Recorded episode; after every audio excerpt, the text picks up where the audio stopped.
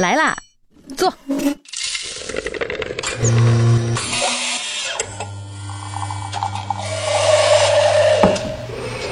您的半拿铁，请慢用。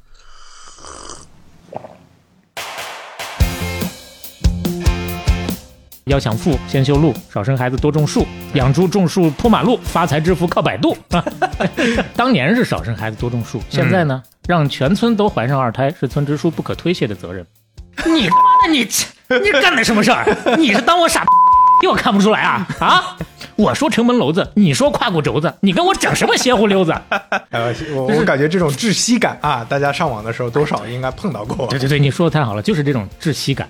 我们这个宇宙是熵增宇宙啊，就到了辉煌的时候，拐点也就来了。你慢慢的就要开始了。所谓人欢无好事，狗欢一锅汤嘛。人无千日好，花无百日红嘛。定场诗不少，我这个板儿我送给你，不我不用了。哎，咱这个板儿好久没出现了。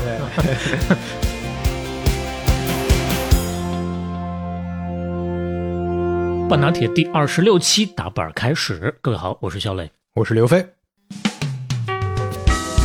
这期节目一开始，首先要反馈并且感谢一下大家对于我们上一期第二十五期，也是半打铁有史以来第一期付费节目的支持。非常感谢大家，而且我看有人留言啊，嗯，两边都付钱了，就是为了支持我。哎我的天哪！对，小宇宙和喜马拉雅，就是要实在不行啊，我们把银行账号挂到后面，是吧？谢谢谢谢，特别感谢啊，嗯，对我们来说也是一个激励啊，能够看到大家的很多留言也反馈，觉得我们做事相对还算认真的那部分朋友啊，我们当然会在你们的激励之下继续的认真下去。哎，本来呢。这期想要继续付，但不是说这期付费，本来想这期是拿到下个月，我们保持一个月一期左右的这个付费的进度。那结果呢？这期可以赠送，免费赠送给大家了。为什么呢？因为我们有金主了啊！哎呀，感谢啊，同样感谢啊。具体是什么金主啊？具体未来会半拿铁做哪些调整啊？嗯，大家拭目以待。对，那在下个月。某一天，大家会看到所有答案的揭晓。哎，在这儿呢，提前稍稍的预热一下，并且提前献上我们的谢意。有金主也离不开所有朋友的支持嘛，对吧？是。嗯哎，客套一下，完了，进入到今天的节目。嗯，今天呢，基本上就属于呃，继续续上续上芯片系列的收官之作了，最后一期了啊！啊，中上一期说最后一期，最后一期又一期，中间隔了三年啊。上一期呢，算是。讲中国芯片的最后一期，这期呢，我们，呃，稍微的把视野展开去啊啊，当然展开去之前呢，还是从我们国内的一条新闻说起。哎，这事儿得往前稍微倒两年。嗯，在二零年的七月份，当时有一条不大不小的引起了不少人关注的新闻，叫做什么呢？低成本 DIY 纳米级光刻机，这位九五后男生火了。就是九五后男生做了一个光刻机是吗？这是怎么回事呢？大体描述一下啊，是。大连的一个大一的学生，那个时候是大一。学生，那时候是大一。哦哦哦，两两年之前，嗯，姓彭，咱们就不说名字了。彭同学，他呢也算是一个 B 站的 UP 主，啊，动手能力确实是比较强，在 B 站自己就上传了那么一段视频，他自己啊给那段视频起的题目叫做“自制光刻机微纳加工七十五微米工艺”。十几分钟的一个视频，大体上就描述了他用他自制的这个光刻机实现了他把自己的名字给刻出来了，大概就是这么一个意思哈。OK，听那么一小段吧，大家对这个原视频有兴趣的话，在 show notes 里面大家可以找一下去看一看啊。好，那么下面呢，我们就来介绍一下这个显微的一个微缩光刻机，这个是用以前的一台显微镜改的。下面有一个操作台，这个操作台的精度我觉得还是蛮好的。我们在开始用之前呢，可以用这种普通的镜头，这个普通的镜头一定要留好一个，不要全部都改成那个光刻的了。用普通的镜头呢对焦，先对焦，对焦好了之后呢，就把我们这个光刻的镜头给放上去就可以了。这个视频发出来之后呢，很快有自媒体就看到了，觉得这牛啊！必须给他报道一下，于是就有了咱刚刚说的那篇报道，就有点标题党的意思。哎，对，这是其中的一篇报道，其实类似的报道还有那么几篇，然后就广为传播。他自己说的是微纳加工七十五微米工艺，是啊，但是从自媒体的报道开始就是纳米级。哎呀，这 一个大一的学生是要搞出这种纳米级的，而且是他自己搞的，听起来自己搞是吧？那得花多的功夫呀，是不是？从另一篇采访报道当中。确实有自媒体联系到了他，给出的从标题里就能看出来，一张图纸一个书桌研究了半年，挑战了芯片制造的最难环节。嗯，而且用这个报道的话说，十分顺利的完成了七万五千纳米孔径的光刻工作。七万五千纳米哦，七万五千纳米，那不就是七十五微米啊？对，因为他自己说的是七十五微米嘛，但是报道里面就变成了七万五千纳米。那你这说，我我也是纳米级人才啊，我有这这几百万纳米呢。哎，真的，人家网友看完之后，确实有人在揶揄这个事情，震惊了。神秘男子浑身布满纳米级毛发，对呀，是吧？然后比如说类似于植发广告，大概就可以这么吹：运用全新纳米级修复再生技术，还你一头乌黑亮丽的高科技秀发。基本上头发丝儿的直径在六十到九十微米左右，嗯嗯，就这么一个水平。但是话说回来，虽然七万五千纳米听起来有点可笑，那它能做到七十五微米，如果真的是放在光刻机的这个孔径当中，到底是一个什么水平呢？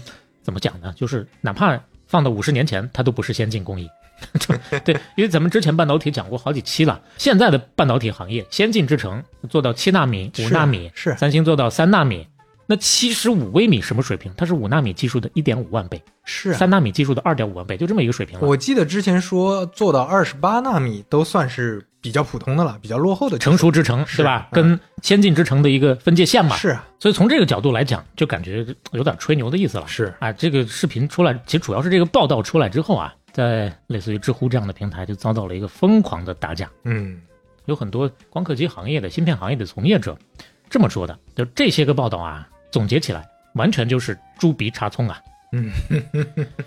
当然，咱们前置一句话啊，就是大家更多针对的还不是这个同学，是啊，更多针对的是那些自媒体的相对比较夸大的报道。对，那真正的看一下这个彭同学做的事儿呢，有从业者给出了这么一个总结，这就是直接从网上买来激光雕刻机的成品，然后进行了组装啊。只不过这个激光雕刻机本来是在其他材料上雕刻的，这个彭同学呢是用激光束对光刻胶进行了一个曝光，然后显影出图形来。啊，就起了一个叫做“光刻机”的名字，但是“光刻机”这三个字可是他自己发的视频里面用的呀，就是他自己也要承担一定的责任，要承担一定责任。那激光雕刻机这完全就是两码事了，严格意义上这不能算是光刻机啊，所以完全谈不上自制光刻机这个事情。嗯有人也特别不客气说，你说还还什么图纸？报道当中还说他用了一个白板啊，做什么什么样的演算？他说全程不管是图纸也好，那个图纸其实就是一个设备的照片，看那个照片啥用没有，用不上。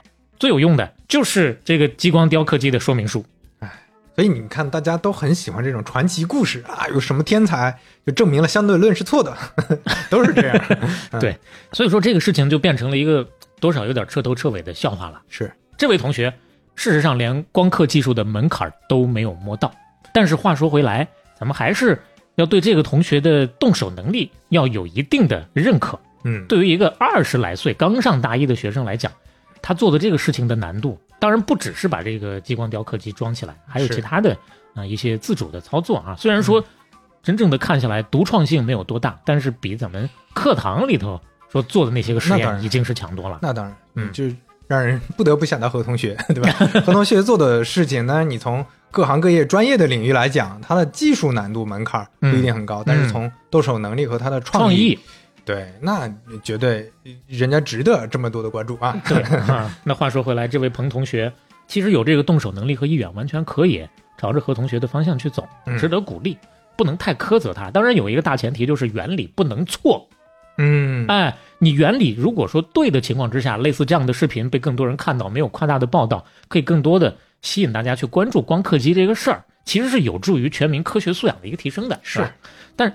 如果它真的原理错了，就像现在，本身弄的这个玩意儿呢，跟光刻机没多大关系，但是呢又被吹成了光刻机，这就导致一个国民的盲目自大了。对，说实话，他那个出了这个事儿之后，他那个原版的视频早就已经删了。嗯，我是从网上又从其他的途径找到的，大家一会儿看到那个链接在 show notes 里面。嗯，那这个视频下面评论已经不多了，但是仍然能够看到挺有意思的一些交流。嗯。我取一段给你们说一说啊，就有人看完之后牛啊，不能让他出国，这个年轻人 啊，这中科院一定要留下他，类似这样的一些表述。当然也有相对明白的人上去就留言说，哟，这明明就是一个激光雕刻机嘛，干嘛非得吹成光刻机呢？马上就有人出来怼了，你雕一个给我看看。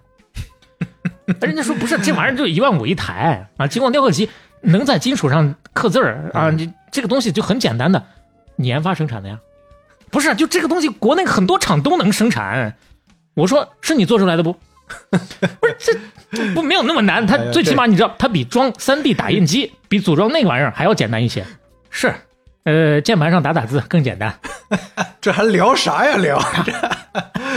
哎呀，就聊就不聊不下去。这种的你能感受到吧？就是秀才遇见兵，人家说的有道理吗？是，我是做不出来啊。人家问的有道理吗？有他的道理所在，但就就是他不对等。我说城门楼子，你说胯骨轴子，你跟我讲什么邪乎溜子？是不是？那我跟你谈技术呢，我说超声波雷达技术老，你说我蝙蝠身上插鸡毛，你问我是个什么鸟？你我。哎，我错鸟，我错鸟哈，我错在不该看到你的第一时间没有掉头就跑，所以请问我到底是该跑还是不该跑？你这哪来这么多俏皮话？哎呀，我我感觉这种窒息感啊，大家上网的时候多少应该碰到过。对对对，你说的太好了，就是这种窒息感，嗯所以很多时候真的就不太愿意多看这种下面的这种评论，不要聊天啊，压不住啊不要回答，不要回答，不要回答，好不好？啊。当然说这个事儿呢，稍微的缓和一下气氛。我们说回来啊，哎嗯，那本身以他开头也是为了聊光刻机这个事儿，对吧？光刻机哪儿能那么容易啊？大一学生能做得了吗？当然做不了了，这是光刻工艺的核心设备，所有半导体制造设备当中技术含量最高的设备。咱们从相对比较量化的数据，表面的看去就能感受到，均重超过一百吨，高端光刻机十万个零部件，四万多个螺栓，几公里长的线路，你想要以多精巧、多严密的形式被装在一起，嗯才能出来这么个东西。它当中集合了数学、光学、流体力学、机械软件、图像识别、精密仪器自动化、表面物理与化学等等这么多项的尖端技术，这是半导体工业皇冠上的一个明珠啊！是，就像我记得咱们之前在刚开始聊这个《芯片江湖》系列的时候，就提到过，光刻机它难是难在很微小的一些细节，这些细节你得调好，它不是说零件多你堆上。那你说零件多，很多东西零件多，汽车零部件也多，对，两万多个嘛，汽车跟汽车也不一样，嗯，是是吧？拖拉机里面零零部件还多呢，但是哎你你想要到这么细致的精巧，那就太难了。对，而且这个精巧的程度确实把中国给难住了。现在中国仅有一家光刻机研发公司，哦，还是有的呀。或者说的通俗一点，有啊，嗯就是咱们国家现在唯一一个可以制造光刻机的公司、是上海微电子，哦，零二年成立的。目前它的光刻机可以做到呃什么水平的制程的？九十纳米的水平。哦，咱们刚说了，二十八纳米就是成熟制程的分界线了，还没它现在到那个是对，嗯还没有到。但是这两年有网传说，今年有可能能交付二十八纳米的光刻机。哎今年眼看就过完了，啊，现在录节目的时间是二零二二年的十一月份，嗯，眼看是交不了了。而且你翻翻新闻，你会发现去年就有消息说，二一年有可能能够交付。嗯其实首先呢，所谓的交付二十八纳米的光刻机这个说法本来就不准确。咱们谈到芯片的第一期《芯片江湖》的时候就讲到过，不是说光刻机按多少纳米，是光刻机它可以做到多少纳米制程嗯，的这个芯片的程度啊。是，那么咱们就按这个认知来说，究竟能做到二十八纳米的这个光刻机啥时候能交付呢？嗯这么说吧，找到了一个自称啊是上海微电子的员工哦，给出的这么一个回应，嗯，匿名的回应啊，就是知乎匿名回答是嗯吗？，对对，我也是扒拉了好久，才扒拉出来这么一个真正说，最起码人家自己说是内部人员啊。嗯原文跟大伙儿分享一下吧。嗯啊，说希望大家放平心态，互联网上信息嘈杂，外行声音大。内行一般来说没有什么心思去跟外行争辩，天天加班赶进度，时间都不够。这是一。其二呢，是有保密协议，所以说很多真正知道内情的人是不方便，也不会出来讲话的啊。嗯所以说，对于互联网上这些个信息，看看就行，不必当真。嗯没有很明确的正面回应，但是也不需要正面回应了。大抵表达的这么一个意思就是，继续努力吧。所以说，按照这个说法，我们且把它当成确实是没有胡吹，确实是员工的这么一个信息来相信的话，那么可能还稍微的需要一些时间。嗯而且网上还有网传一个信息，这个就真的是无从印证的一个信息，但是可以拿出来稍微说一下，说网传上海微电子十年之间的研发经费六个亿。哦，六个亿听起来到底是多是少呢？横向对比一下，现在光刻机老大阿斯麦，我们前面几期都谈到过它，对吧？嗯它的一台高端光刻机，EUV 的极紫外的光刻机就得少说六个亿，就是六个亿不算多，应该是非常小了。六个亿不算多。嗯那要是说你要说研发光刻机投入这么一个资金的话，确实挺捉襟见肘了。大体讲一下咱们国内现在的一个情况，接下来呢，咱们就从技术角度，然后再从整个的光刻机发展的角度嗯来梳理一下这个进程。首先呢，光刻技术，咱们要聊一期这个东西，大家总得多少知道它到底是个什么原理啊。嗯当然，如果用相对审慎的说法的话，不是那么好理解。你比如说，我可以告诉你，它是利用光刻机发出的光，通过具有图形的光照啊，或者叫做光眼膜，对涂有光刻胶的硅片进行曝光。光刻胶见光之后呢，会发生一个性质的变化，就可以让光照上的图形复印到硅片之上。这个其实已经是相对比较通俗的一个讲法了。嗯，那有部分朋友听完之后可能能大抵理解，那有部分人可能还觉得我得再回过头去。零点五倍速 再听一遍，再理解理解啊。再听一遍，估计 那倒也不必了，是吧？我再我再简单抽象一点，帮助大家大体了解这是个怎么回事，不就行了吗？嗯你可以把它理解成一个超高精度的，或者是说叫做超超超超超超超超超高精度的，叫做复印机吧。它的作用就是把设计好的电路的图形投影在那个硅片上。你这个图形不就到了硅片上？对所谓的硅片，咱们前面讲过，哎就是你先用单晶硅拉出一个硅棒，然后把它切成硅片，嗯，那在硅片上再去刻芯片嘛。你把就比着那个图，有点像我们小时候练字儿、字帖哎，。对你哎先把那个图形要印到硅片上，然后再在硅片上去刻嘛。不，它这两步都做是吧？它既要让上面有图案，另外也要刻。刻呢，其实后面还有刻蚀机，光刻机就是把它印上，哦，因为印的这个精密程度要求是非常高是高最难的。啊。刻明白？这么理解吧？啊，非常抽象一点的理解，就是我要用酸腐蚀出一个图形来，嗯，我把要留下的那部分先用胶给它盖住，要腐蚀掉的那部分就没有胶了，嗯然后把硫酸倒进去，嗯那么不就照着盖住的那个胶是什么样的一个图形，腐蚀出来就是一个什么样的图形吗？嗯，这就是后面那步刻蚀了。那么光刻机就是做前面那步，先把这个图形给它整出来。就这个图形的准确度影响到这个芯片能不能对跑得通嘛？对这做过纹身的朋友 应该知道，就纹身刚开始是要先在上面贴图的。哦啊贴上图之后，纹身师比着这个刻，不然你这刷一下，哎，我不小心，哎，不好意思啊，你忍一忍啊，下辈子再来下辈子，哎对，下辈子就就就将就一下吧，啊，那就不行了。所以这个前面印图案也挺重要啊。当然，当然纹身的难度小一点，这个印图案的。对，而且咱们说印图案已经是非常极简的说法了啊，省略了太多的细节了。嗯你比如比如说集成电路，它是分很多层的，嗯各个功能层它都是立体重叠的，一层又一层印上去的。哎所以说光刻其实是要多次反复进行的，不是说刻一次就行了。所以这个电路图，也就是这个光眼膜或者叫做光照，也是需要很多张的啊。嗯那这个光眼膜在半导体行业的最早期，或者说叫做上古时期，完全要靠人工来绘图的，就是那个原图，哦原图啊。哦，原图。当然，这还不算是最原始的图，最原始的图是在图纸上画的，用图纸上画好之后呢，再用特别精细的刀片儿，在光眼膜的模板上，母是父亲的那个母啊，在这个模板上，徒手一点一点的刻出父。亲的那个母，不是母亲的那个母吗？我我是为了避免大家理解成，哎，我一向都是这样的你怎么才反应过来呢？避免大家理解成模板的那个模，啊，我知道，那你就说母亲的母不就行吗？还是非得父亲的母？那这不是 可以可以是非常无聊的小包袱小喜剧技巧嘛。嗨，对，最早是拿徒手刻的啊，嗯然后呢，再把这个模板的图形用相机缩小五十到一百倍，就得到一张最初的光眼膜了、嗯啊。大家可以去 show notes 里面看一下，放了一个图，当年早期的工程师雕刻光眼膜模板是一个什么样的情景啊？嗯这是第一步。那第一步把这个模板弄完之后呢，下一步就上光刻机了。嗯，那个时代其实最早的时候它不叫光刻机，它叫做眼膜对准仪啊，其实就是把这个哦光眼膜给它对上就行了。明白嗯啊，呃，咱们就统一给它叫光刻机吧。最早的那种可以叫做接触式光刻机。嗯什么叫做接触式光刻机呢？就是把这个光眼膜直接盖在硅片上，当然硅片上已经涂好光刻胶了啊，打开光源，噗一下就完成曝光了。哦，这就有点像我镂空的一张纸，嗯对吧？我挡着光，咔一曝光，没错哎中间就有那个图案了一。曝光就导致这个光刻胶的性质发生了变化。嗯接下来你再去刻蚀的时候，就可以把这个不同的图案刻出来了。嗯啊，其实这个原理就相对来说就很简单了，这就相当于怎么说呢？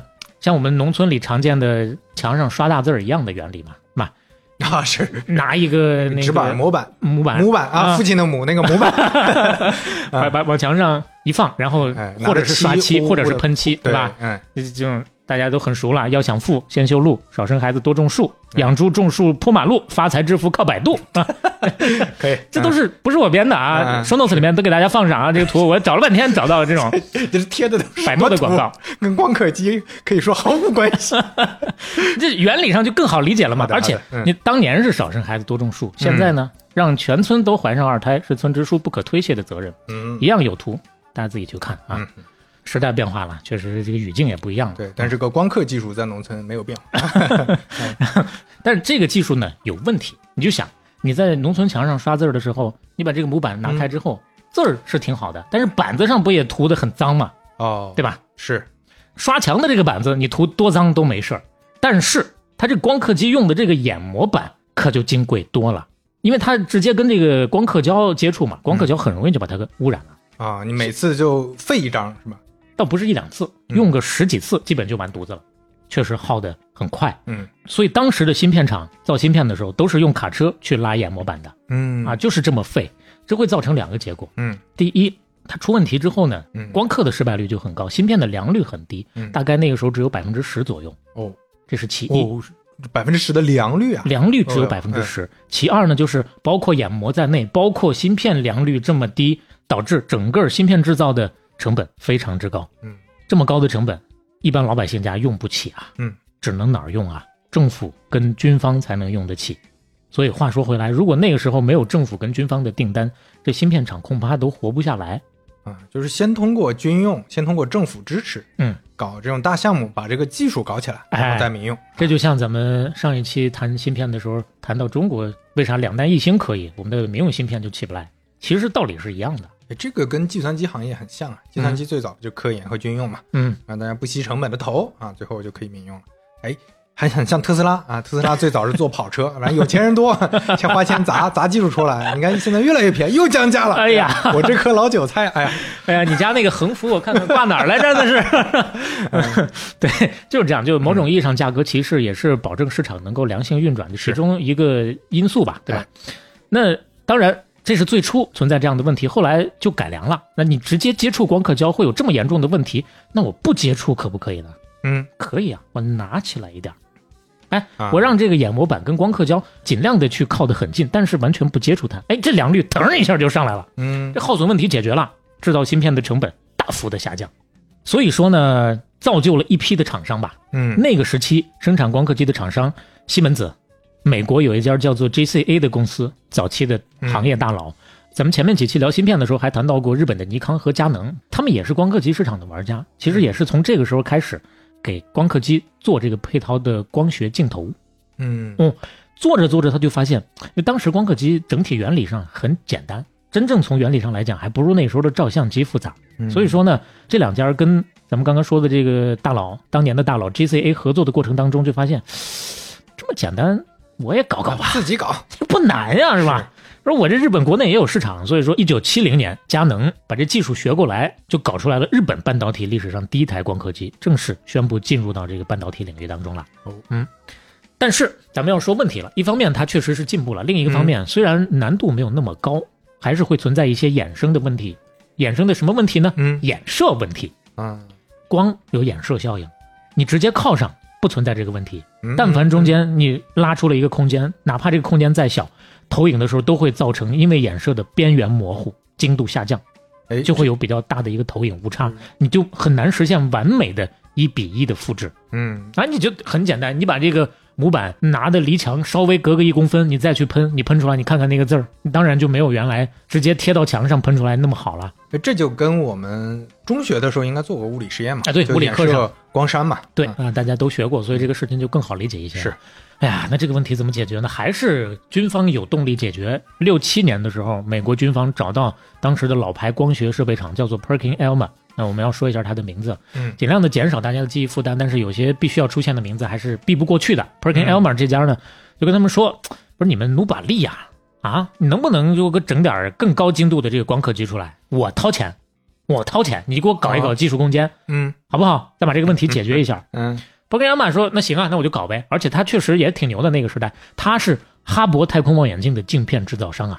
嗯你说没有詹姆斯韦伯上天之前，哈勃那多少年来那都是挑大梁的呀，对吧？太空望远镜，嗯啊是所以说这家呢，他绝对是有实力的，就开始搞吧。哎，结果没想到这事儿确实不容易，六七年找到他开始搞，一直到七四年才把这个事情真正搞出来，但是确实成功了，哦用了七年的时间嗯推出了划时代的第一代初代的投影式光刻机。当然，确切的说，也可以换一个说法，叫做扫描投影式光刻机。就这个完全不用咱们前面说的那个原理了，是吧？原理变了。嗯怎么原理呢？也没有特别的复杂，稍微给你讲一下啊，我觉得大家是不难理解的。它是一种反射式的投影系统。呃，刘飞，你先看一下这个图，嗯啊，就是那个光是拐了一道弯儿啊，对，拐了进去，拐了两道弯儿。它这个反射系统里头一共是两块镜片，嗯两片同轴的球面反射镜，注意是反射镜，把眼模板上这个图形，首先还是对眼模板进行曝光，透过眼模板之后呢，这个图形相当于经过了三次反射投在硅片上，就把它失真的那个一对称给它抵消掉了。大家想象一个 W，就刚才给我看的这个图，就是一个 W 啊，就这个光经过了这么几次拐弯儿，其实中间就形成了那个图案了，已经。对啊啊，相当于把所有的失真的那部分全部都抵消掉了。嗯不好理解没关系，看 show notes，反射式投影光刻的原理，嗯。这个图已经给你放到 show notes 里面了，一看你就明白是怎么回事了。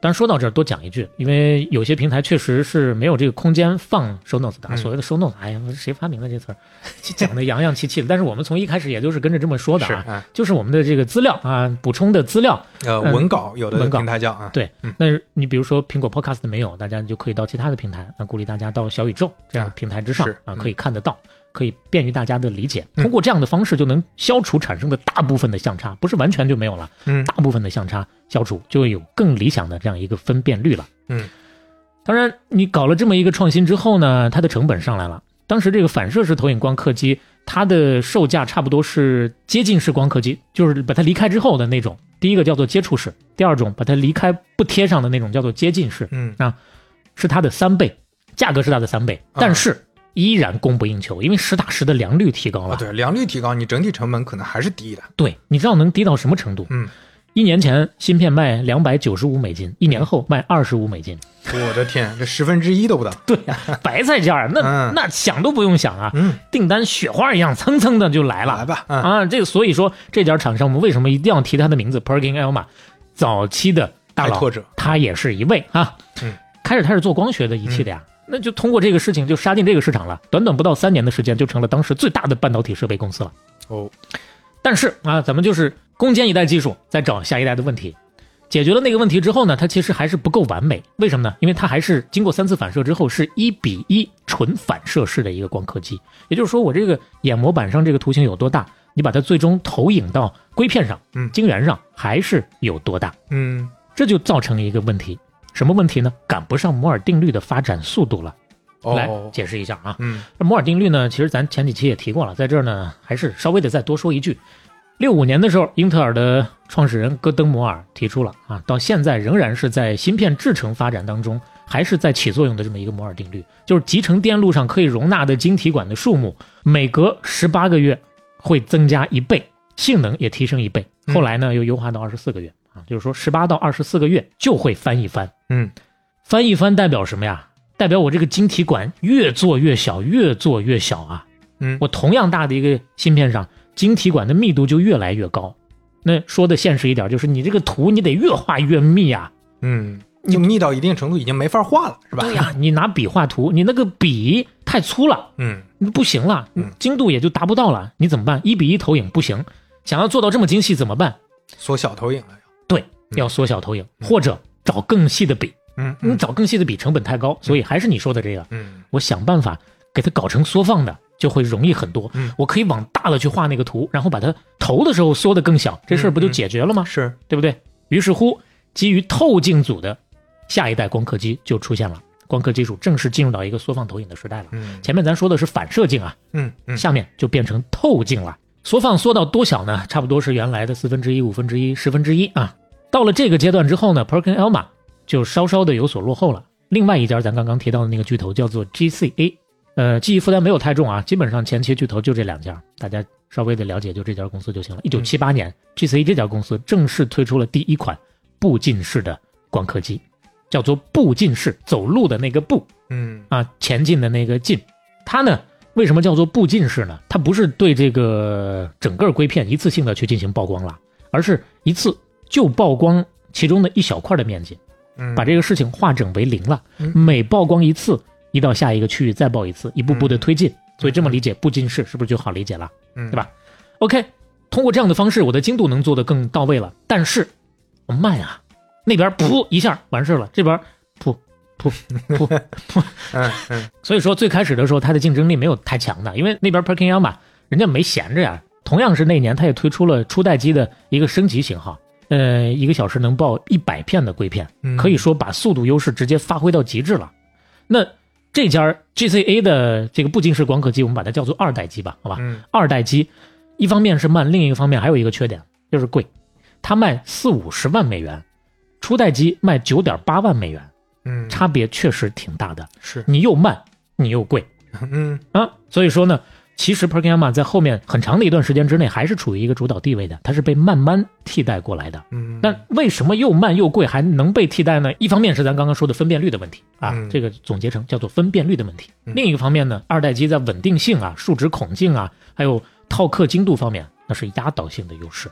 所以说早晚它是要替代它的，因为摩尔定律停不下来嘛，嗯，对吧？晶体管的尺寸不断的还在微缩呢，芯片制程不断的还在缩小呢，所以说对于相差的容忍度是会越来越低的。就你不得不用这套了。啊对而且随着它的要求越来越高，你最开始可能一个透镜、两个透镜，后来慢慢的变成了十个、二十个，动辄就是三十几枚镜片的这么一个组合呀。嗯 你看看这张图，嗯，你看就这么多镜片这个组合，我的天，我对你一说镜片组，我以为这三五张，对，啊，其实不是啊。而且我们现在看到这个图才到一九九一年啊，嗯这都已经多少个了？嗯同样是在资料里面，大家可以去看一下啊，感受一下就知道了。嗯所以说初代机终究掉队跟不上了，等到 Perkins 幡然悔悟的时候，哎，为时已晚啊！一看追不上怎么办呢？嗯得一不做二不休，我就孤注一掷，开始骚操作，嗯也，不叫骚操作，他就想搞一个更先进的 EUV 光刻机。哦，这个熟悉的名字，对，咱们前面提到过了，EUV 光刻机那到现在都是最先进的，是。那是什么年代？七十年代啊，哦，他就想搞这个，功败垂成，嗯，确实有点太早了，很多技术都不成熟，搞不起来的，就是这个当时的设想原理是没问题的。啊，技术不成。熟。早了三十年。嗯但是呢，你不能说它没有意义啊，嗯因为三十年之后把 EUV 光刻机变成现实的，嗯。就是咱们前面几期有提到过的阿斯麦嘛，现在光刻机行业的老大嘛，是，真正实现量产。那，帮助阿斯麦登上全球霸主的，也正是 Perkinama。哦，为什么呢？九零年初代的大佬实在撑不住了，就把他的光刻机的事业部卖给了一家公司。这家公司十年之后被阿斯麦收了，阿斯麦又用了十年的时间，才最终研发出了这个 EUV，堪称被上帝亲吻过的光刻机啊！哎呦这是这一一听就是国外自媒体写的词儿。对那这边说被佛祖抚摸过的呀，嗯被佛祖加持过的光刻机啊！可以，嗯虽然说当年这个老大啊，第一代的老大在竞争当中败下阵来了，但是我们不能否认他在这个行业进步当中做出的贡献。嗯就是因为有他们研发的这个初代机，才是真正的从一开始大幅提高了芯片制造的良率，让芯片的价格，咱二百九十五到二十五嗯是他搞的那个事情啊，是，降下来的，更多的电子产品才开始进入到寻常百姓家的哎。那这个节点很重要。嗯所以说第一次的光刻机大战，GCA 研发二代机的这家厂子笑到了最后。嗯注意，这两家都是美国的。嗯嗯就这个时期，美国在光刻领域有绝对强横的科技实力和创新的实力。当然，说到这儿，一般就该画风一转了，接下来就该挑战者上台了。是，同样是这个时期，美国为了增强在亚太地区的话语权，开始大力的扶植日本的工业跟科技，嗯把一些装配产业就开始往日本转移了。那日本呢，也确实很有眼力劲儿，把这个机会牢牢地抓在手里了。半导体领域趁势崛起。该说不说，咱那句俗话，机会是留给有准备的人的，是没毛病啊。其实日本从七十年代中期就开始准备了，咱说的这个时间点已经到了八十年代初期了。嗯，他怎么准备的呢？一九七六年，日本的通信产业省开启了超大规模集成电路的一个计划，这是举日本全国之力要推动电子产业升级的这么一个大规划。政府每年投一百八十亿日元，嗯，组织了一波的大企业，东芝、日立、富士通、三菱电机，还有 NEC。嗯嗯，咱们都熟这些。是这是差不多当时日本国内最大的五家半导体厂，嗯做了一个技术联盟，集中力量要办大事儿。嗯他一听集中力量办大事儿，我们就更熟了这个事儿啊。嗯包括上期我们谈这个中国半导体崛起的时候，嗯我咱们也有那个时期是啊，只不过那个时期我们这个统御力不是那么的够啊，所以说嗯导致了一些问题的出现。是但是日本这边呢，人家统御力够，把这些组织起来，而且这是组织里的五家，还有咱刚刚提到的佳能跟尼康，嗯表面上没有加入到这个项目当中，但是其实也在通产省组织的合作框架之下，嗯开始各自有各自的光刻机的研发任务，嗯各自在做。这两家啊，尼康和佳能我们要着重说，因为后面也是他们的舞台嘛。嗯。这两家虽然都是日本企业，但他们的技术积淀跟资源禀赋不太一样，所以主攻方向当时是有差别的。佳能的主攻方向，山寨初代机，仿制初代机。嗯尼康的主攻方向，山寨二代机。先超啊，嗯先超嗯，弯道超车嘛。主要说尼康，因为你看这个骑手你就知道，你仿制初代机哪能比得了仿制二代机的？是你本身人家开始就是更先进的。嗯尼康的前身是一九一七年成立的，叫做日本光学株式会社，嗯，人家就干光学的，在镜片制造跟精密测量技术方面有相当深厚的技术功底。但是佳能呢，镜片制造还行，后面这个精密测量就差点意思，所以说他干不了这个二代机的仿制，只能尼康来干。嗯，而且 GCA 的二代机最开始确实用过一段时间的尼康的镜片儿，那合理了啊。哎，对吧？哎哎，虽然后来 GCA 换成蔡司了，但是呢，嗯人家有这段时间够了啊，我基本上该学的技术学的差不多了。嗯，然后呢，再加上有这个联盟里头友军的全力支持啊，怎么个支持法？是真支持啊！NEC，嗯日本电器把买来的 GCA 的光刻机偷偷的交给尼康，你看 拆，直接拆，想看什么看什么，随便看，确实管用。嗯拆开来一点一点的研究，但是我们这个宇宙是熵增宇宙啊，这这怎么是哪儿来这么一句？啊熵增宇宙熵减难啊，请神容易送神难啊，是拆解容易嗯装回去难啊。这组装技术难度还是啊高的。咱不说装不回去吧，就是嗯装回去啊不太那么对，嗯，有问题。有问题用不了，那 NEC 觉得我花这么多钱买来了，那我得找那个谁 JCA 给我修一下。哎，嗯你看看给我修一修。JCA 一看，你他妈的你你干的什么事儿？你是当我傻逼我看不出来啊啊！你对不起啊，我们拆机不保修啊，你要不去电脑城问问看有没有能修的，是吧？很尴尬。嗯 但是呢，虽然很没有面子，这不白拆啊。基本上尼康通过这个盟友的加持，嗯照葫芦画瓢，一九八零年的时候，真就把这个二代机给搞出来了，嗯，而且跟 这些那个机器基本就一个样啊。可以反向破解做的还挺 挺厉害啊，到到位。嗯对但毕竟它是山寨出来的，还是有一些问题是啊。这个时候呢，NEC 又来神助攻了，你不是有问题吗？没关系，嗯我买。我给你用是吧！你有什么问题，我马上给你反馈。你把你的技术人员派到我这儿来，真的是兄弟企业。哎呦真呀，是互帮互助的。嗯就这么着啊，两边合力之下，出现问题解决问题，出现问题解决问题。嗯，咱其实前面几期也谈到一个，你民用就得靠这个。是你你中国的很多的项目，特别是芯片方面的这个项目，前面立项研发好像都没有问题，嗯验收完了就完事儿了，嗯嗯，没有下一步了，是那不行啊！你没有市场的反馈，你怎么去迭代啊？这个的行业速度是非常之快的时间就是金钱。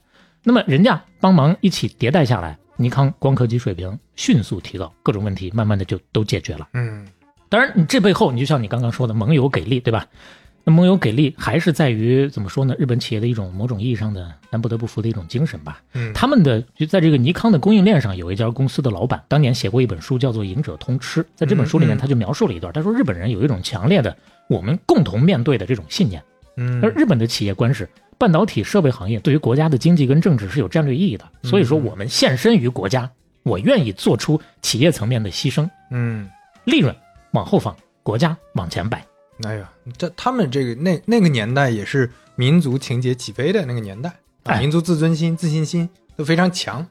八十年代初，是嗯，那尼康把这个事情做出来之后呢，不光是在日本国内市场，马上就开始往美国反攻。一九八二年，尼康在硅谷设立了尼康精机，开始从 JCA 手里抢大客户了、嗯 i b m 英特尔、TI、AMD，慢慢的都抢过来了。哎呀，还有这段时间，哦，嗯这就是一点一点的从虎口里面夺食啊。嗯，而且他为啥能抢过来？你这东西不行，你抢不过来，对吧？是。啊，美国人先买一台试试吧，买来之后特别惊讶，不是你这个没想到啊，这是。长得一样啊，嗯。长得一样，我知道。你这山寨他的，我知道你是山寨他的，嗯。但是你这个性能不比他差呀，啊，尤其是你这个镜头的稳定性，你这个自动化程度好像比他还好一点啊，嗯。而且最重要的是，你日本人的态度实在是太好了。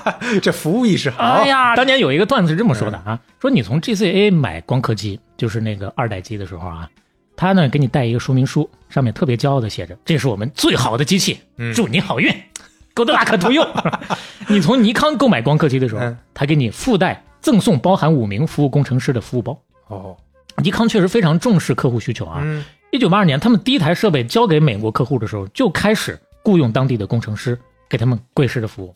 就日本人这个服务，我有一个朋友当年跟我说，去日本啊旅游，嗯说日本人特别有礼貌，有礼貌到什么程度？说是去一个店里啊，想找他们打听一下厕所在哪啊，结果对方说对不起，我没有厕所，还带鞠躬的。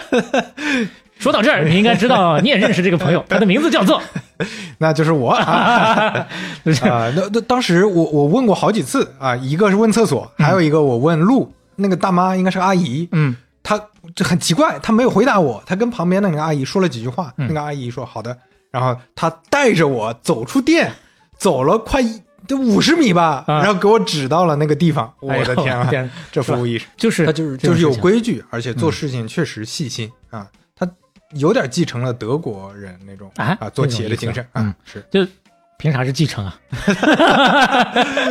那个时候，包括 JCA 在内，那些美国厂商确实特别自大，觉得我们技术天下第一，嗯谁跟你还贵师傅啊，对吧？嗯一方面是傲慢，另一个方面还有就是他们有点顾不上去跟客户做沟通了。哦哎，为什么顾不上呢？嗯其实有点类似于大企业通病这样的意思。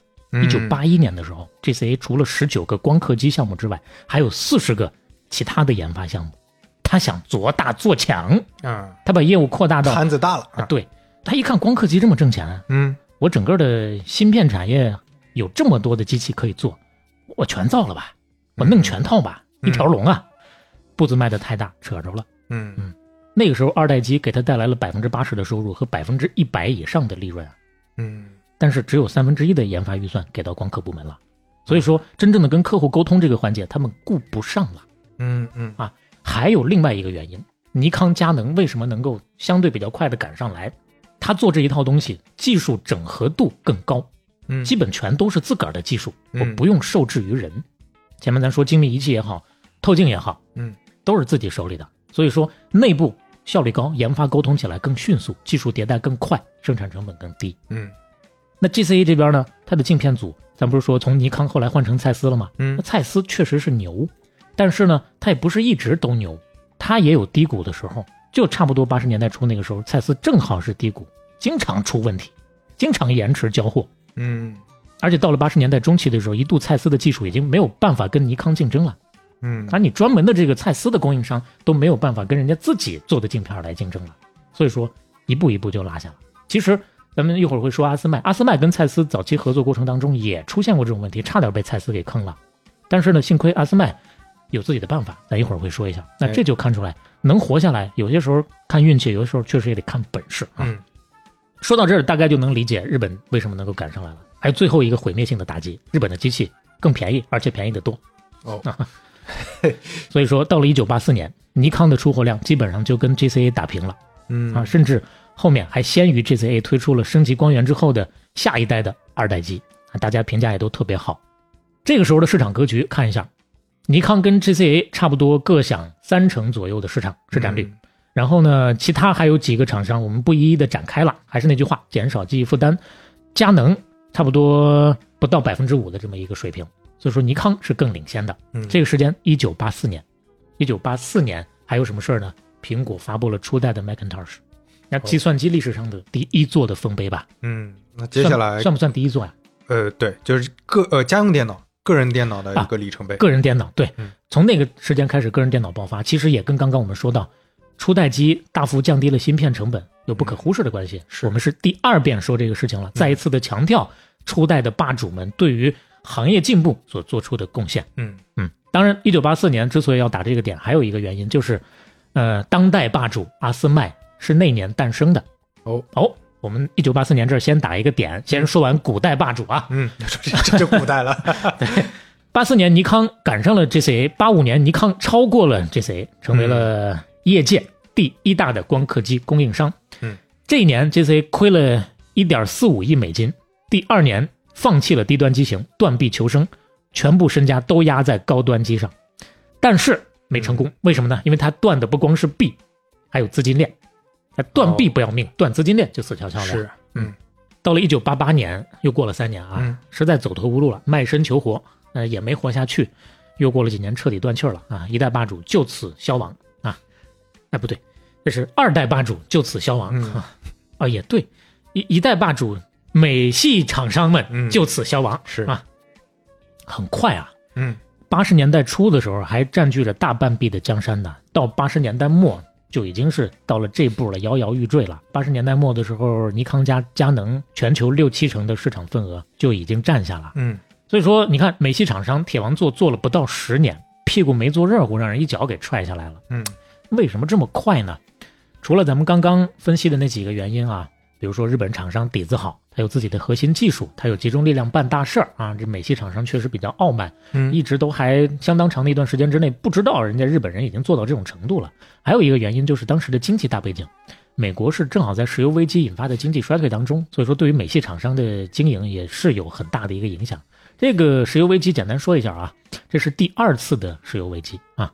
如果这次也算的话啊，俄乌这次也算的话，算是第四次的话，那个是第二次。一九七八年底，伊朗爆发伊斯兰革命，伊朗产油国呀，他那边出了问题，就导致供给严重不足，油价从十三美元一桶一路爬升到三十四美元一桶嗯啊！你想，都翻了一番都还多呀。是，然后呢，一九八零年两伊战争又爆发了。那其实伊斯兰革命那边霍梅尼刚上台，萨达姆那边一看呀，你刚上台，你应该是立足未稳吧？趁你病要你命，干你！伊朗、伊拉克这两个就打起来了嘛哎。这一打仗，产油设施大范围的破坏，嗯那国际油价继续往上涨。嗯，原油供给每天大概当时减少三百万桶，嗯需求每天增加三百万桶，这一来一去六百万桶嗯不够了，所以说油价蹭蹭的往上涨。嗯其实就跟现在啊，跟现在这个全球范围之内的油价上涨，导致欧洲也好啊，美国也好，美国那边通胀也降不下来，还好到现在这个时间点，终于稍微看到一点拐头的苗头了。那嗯这欧洲那边呢，能源也不够，过冬怎么过还两说呢。非常相像，在这个背景之下，可能各种各样的新闻大家也看过，就更好理解这个事儿，我们就不需要去多做解释了。是影响经济嘛，对不对？嗯那美国这边受影响，日本那边呢，哎，刚好就是景气周期蒸蒸日上的时候，嗯所以所有这些原因就导致尼康佳能大鹏一日同风起，扶摇直上九万里。啊，天时地利人和啊，哎，我们今天的片尾曲也有了，就是这两句歌词儿出自于《煎饼侠》，哎，行吧。有，点屌丝屌丝逆袭那个意思，对吧？可以。嗯。但是嗯，咱基本上就是一代新人干旧人，干完之后变旧人啊，哎。这到了辉煌的时候，这个节点拐点也就来了。你慢慢的就要开始了。哎所谓人欢无好事，狗欢一锅汤嘛。嗯人无千日好，花无百日红嘛。定场诗不少，我这个板儿我送给你，不我不用。哎，咱这个板儿好久没出现了，回头得找个节点再用一下啊。那咱就接下来要说说日本遇到的问题了。那美国不能眼睁睁的看你日本一路往下好，对吧？首先是对他们有影响。一九八五年广场协议，嗯五个国家，美国、日本、西德、英国、法国，一共是五个国家签的这个广场协议。嗯，其实就是五家一起来商量一下，这个时候我们统一要让美元贬值啊，慢慢的就导致日元升值。那其实这个是不利于日本出口的呀。嗯紧接着到了一九八六年九月份，美日半导体协议出台了，对于日本芯片那是毁灭性的，强征百分之一百的惩罚性的关税。然后在那个时间点呢，美国又开始扶植中国台湾跟韩国的公司，就是一看你要起来不行，我就必须打压一下你。嗯所以慢慢的，日本芯片产业就开始盛极而衰，被迫开始退守。但这个退守不是说一转身我就不行了。你要说赶上行业景气周期呢，我还能吃肉；但是一旦出现说经济下滑，遇到行业冷周期的话，那对不起，日系厂商会有很大的影响。嗯但是百足之虫，死而不僵嘛。嗯啊，光刻机市场上还是有这个技术壁垒的。这个技术优势，日本厂商算是一直维持了差不多二十年左右吧。嗯直到下一代王者过关斩将，羽翼渐丰，接连发起了三大技术战役，最终把日系厂商斩落马下。哎，这个这个时候可以有个板儿，斩落啪马下 我这些此刻就是先靠配音了？马下，接下来就是下一代王者哎，阿斯麦要出场了，嗯嗯也是现在的王者了啊。嗯，其实阿斯麦市场之上的话，因为这几年确实挺火的，可能包括我们前几期稍微谈到它，也有一些朋友在其他的地方稍微能够听到它的一些故事。嗯传着传着会被传成是飞利浦分离出来的一个部门。嗯呃，不能说完全不对，那但是跟大家想象的样子还是有一点不同的啊，不是那么的准确。嗯，阿斯麦的前身或者说雏形是什么呢？它是脱胎于飞利浦物理实验室，简称叫做 NetLab，嗯还有飞利浦的科学与工业部的。嗯就这边啊、这两个呢，一个管研发，一个管生产的，其实啊，嗯跟他们两个都有关系。这个要稍微的介绍一下啊，因为毕竟是当代巨头，我们多花一点笔墨。嗯，首先看看这个飞利浦物理实验室 NetLab，从上个世纪六十年代开始，这个 NetLab 就一直是一个特别特殊的存在，只收顶尖人才。你可以认为它是一个超级大学。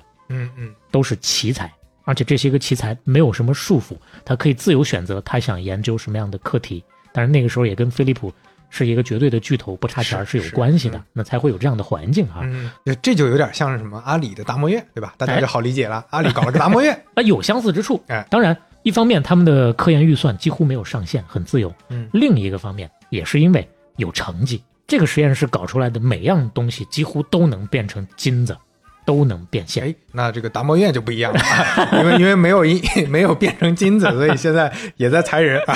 哎呀哎呀，说起来都是泪啊，都有毕业计划啊。嗯当然，咱不能光空口无凭哈，那咱们不细致的说，但是大体讲一下，大家有个了解。跟他们有关的，现在咱们离不开的一些东西，电视、收音机、日光灯、录像机，你感受一下吧。是是啊，嗯，那那就是跟贝尔实验室一样的这种存在啊嗯，，嗯嗯，超高级别的这种啊。嗯那这个实验室怎么跟光刻机搭上边的呢？是在六二年的时候，这个实验室当时是有三个负责人，算是啊跨部门的这个负责机制。其中一个负责人去美国考察了一趟，嗯回来之后呢，带了一个小玩意儿，这玩意儿叫芯片。嗯那会儿还比较早，芯片就没有太普及。哎呦，这拿回来一看，大家一看轰动了呀！这玩意儿怎么这么牛逼啊？我们怎么没有啊？嗯哎呦，这我们跟世界先进技术这有点差距了，错过了呀！以前我们是先进呀啊，对，这不行，我们必须往上改。我们这么多天才呢，是不是嗯所以说呢，另外一个管事儿的，三个管事儿的嘛，嗯啊，另外一个管事儿的就直接给他的研究人员下命令了：你们这波人放下一切工作，集中精力，你给我研究这玩意儿，嗯，搞一个芯片出来。搞，那搞芯片这一步一步都是坎儿啊。当时这个嗯 NetLab 首先就没有做芯片需要的这个光刻技术啊，没有啊。那我自己做一个吧，人家就有这个底气啊，就啊，我自己做一个光刻机吧。我的天呐！当然也有一个前提，就是他们稍微的做一下研究，就觉得这事儿值得做。芯片产业接下来肯定会有一个蓬勃的发展，所以说光刻机我一旦做出来，那就是一个合法的印钞机啊。是所以说，就慢慢的一点一点的开始做这个事儿。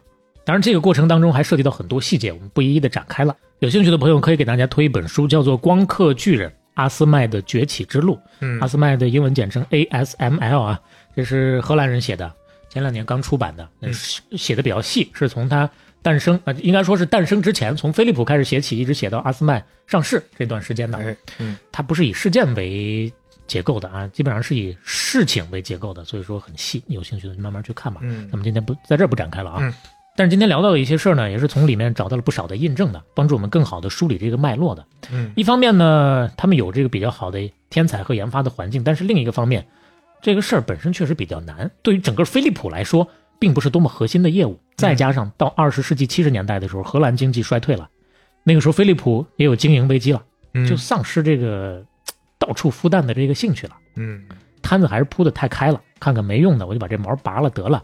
所以说一看，哟，这个项目已经烧了上亿美金了，没整出啥玩意儿来啊！嗯我得剥离出去好不好呢？哦剥离出去也分几种方式，看看有没有人有兴趣把这摊子事儿接下来。嗯你有兴趣接下来呢，我给你，你去做这个事儿。如果没有的话，就直接把它停掉了。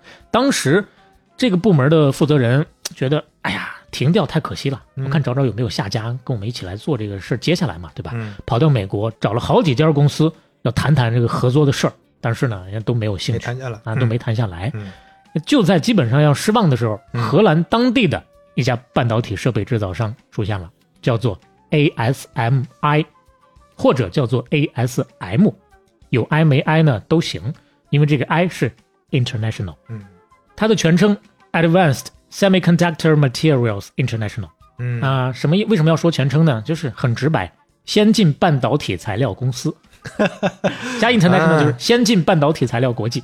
可以，咱们后面就管它叫 ASM 了啊。嗯，它为什么会出现呢？其实它一直都搁旁边猫着呢，就等着呢。因为这家公司的老板啊，一直很希望跟飞利浦搭上关系。当时飞利浦一直是巨头啊，他仰慕已久，曾经数次给飞利浦上拜帖，结果人家都不勒他呀。嗯。哎呦，写了不不止对，写了不止一次的这个邮件啊，嗯。不管是说我舔也好，或者说我用其他的方式引起你注意，骂你两句也好，对，后面有一次骂他的时候啊，不说骂他吧，就是批评他的时候，嗯。还确实引起了注意的。嗯。跟他们那边的高管聊过一次，聊完之后呢，哎，挺好，挺开心，继续的书信沟通吧。结果人家又不回了，嗯嗯嗯，就是这种。可以理解。啊看不上他公公司大了，嗯。结果到了现在这个时候呢，嗯，他终于瞅着机会了，哎，我来吧，嗯我得着吧，是吧？来接个盘，咱来合作一下，好不好啊？然后我仰慕你已久了，嗯那你这个时候一个想买，那一个上赶着要卖，嗯，这个交易很快就达成了。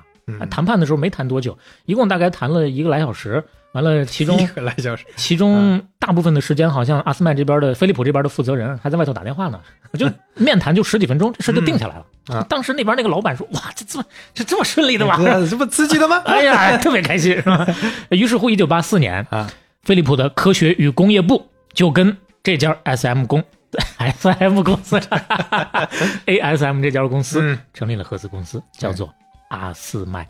哎，还是用前面那些叫法，先进半导体材料 （Advanced Semiconductor Material），后面加了一个 lithography，放在专业名词当中翻译成光刻，哦专门做光刻机了。双方各占百分之五十股份。哦，完全平分，完全平分。那其实关于这个方案也是之前有过其他的一些可能性的，比如说还要引进在第三家的公司，但是最后呢，就是各占五十这么一个事儿定下来了。那各占五十你就开始注资吧。走到这步之后呢，ASM 的老板才发现，我的天哪，我这 踩了个大坑啊！啊？怎么说？本来各自注资百分之五十是一家两百一十万，嗯，但是呢，飞利浦那边说，我们这边本来是带着设备来的呀，我这些设备哦价值一要百八十万美元，折现，啊，哎，我这十七台光刻机啊，一百八十万美元。所以说，来给你三十万，拿走。呃，这就让我想到之前，那么我听之前在百度年纪大一点的问家里父母啊，可能还记得百度做过团购，当年李彦宏说我要在团购上投两百万，哎呦啊，这两百万里有一百万是百度搜索的流量折 哎算的，呦我操！就没有钱啊，没有钱，我给你上个上个入口啊，啊这就算了，就就算一百万了啊，这太不容易。当年百团大战的时候，也是他有他的身影的啊。哎是当然最最后都战没了。嗯确实就是有点爹不疼的娘不爱的那个意思了啊！嗯我就就恨不得抓紧一分钱不搭，我就想把你扔出去，是，而且是真是扔出去啊，连个正儿八经的办公楼都不给啊！他的办公室给他弄到了哪儿呢？在飞利浦的豪华办公楼附近的一个漏雨的敞篷里，看一眼。漏雨。这不，这这就是那种我们经常在街上什么修地铁的时候见的那个临时工棚，对，叫什么简易类似集装箱房的那种样子、是，当然漏雨这个事儿到底漏不漏呢？反正大家都这么说，哎。咱就当它漏吧。啊，反正就形容它破嘛。对，大家你有兴趣的话去看看那张图啊，都给你放上。木棚子啊，旁边挨着垃圾桶啊。虽然说条件很艰苦，但是毕竟前面还有飞利浦科学与工业部的这么一个底子在嘛，是，还有那么一些光刻机的他们自己研发的第一代的技术积累嘛，嗯。所以说呢，也发布了第一台的光刻机，但是呢，就卖的不太好。当时光刻机市场上确实玩家不多，他也算一个，一共十个玩家，他排名第十。就是回家跟爸妈说，哎，我今天考了第十名啊，就一问班里就十个人啊。就这种感觉啊。所以说大家都不看好他，没有人看好他，包括最开始从飞利浦调到阿斯麦的，嗯、有说四十七个，有说五十个，差不多就是就这么个数的员工啊，自己都看不上。啊，都觉得呀，我们这个光刻机就是个笑话。我们啥也不用干，我就搁这躺平，等着阿斯麦倒闭。过两年我重新回母公司，做回大厂员工就好了。嗯但是有人不这么看，谁呢？阿斯麦的首首席执行官，哦，他这个 CEO 后来换的还挺勤的，所以我们管他叫做一代目吧。嗯，第一呢，确实挺有匠心的；第二呢，目光也挺敏锐的；第三呢，确实挺有阿 Q 精神的。我就有信心，我阿斯麦一定能行。